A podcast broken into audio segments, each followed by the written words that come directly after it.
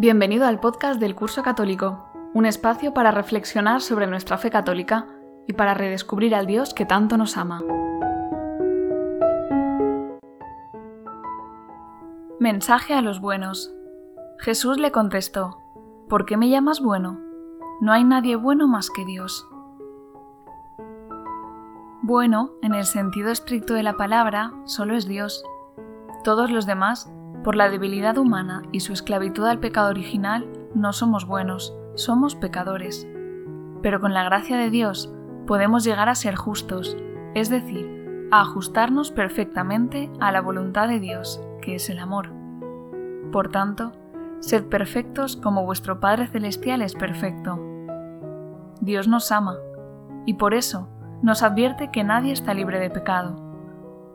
Como insistían en preguntarle se incorporó y les dijo, El que esté sin pecado que le tire la primera piedra. Ellos al oírlo se fueron escabullendo uno a uno, empezando por los más viejos, y quedó solo Jesús, con la mujer en medio, que seguía allí delante.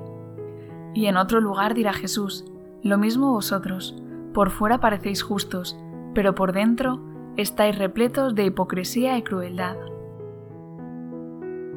Esto no es una palabra que va dirigida a gente de hace mucho tiempo, es una palabra que se dirige a ti y a mí hoy, porque si creemos que somos buenos, aunque hagamos limosna, oración y grandes obras de caridad, cosas muy necesarias todas ellas, hay una cosa que nos falta, la humildad.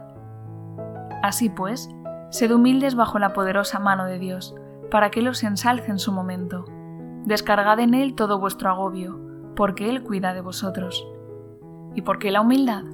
Porque si no hay humildad, no hay verdadero amor, y si no hay verdadero amor, no hay felicidad. Y Dios quiere que seas feliz. Así lo vivirás todo como realmente es, una gracia, un don y un regalo de Dios. Porque nosotros no merecemos el amor de Dios. Y cosas como el anuncio del Evangelio son fruto directo de este agradecimiento, que nace del que se siente amado sin merecerlo. Y por eso, si crees que lo mereces por tus buenas obras, no nacerá en ti el agradecimiento.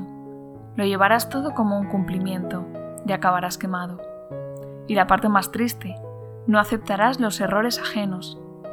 Y es triste, pues el juicio será sin misericordia para quien no practicó la misericordia. La misericordia triunfa sobre el juicio. Por eso, recuerda siempre, Dios nos ama a todos sin merecerlo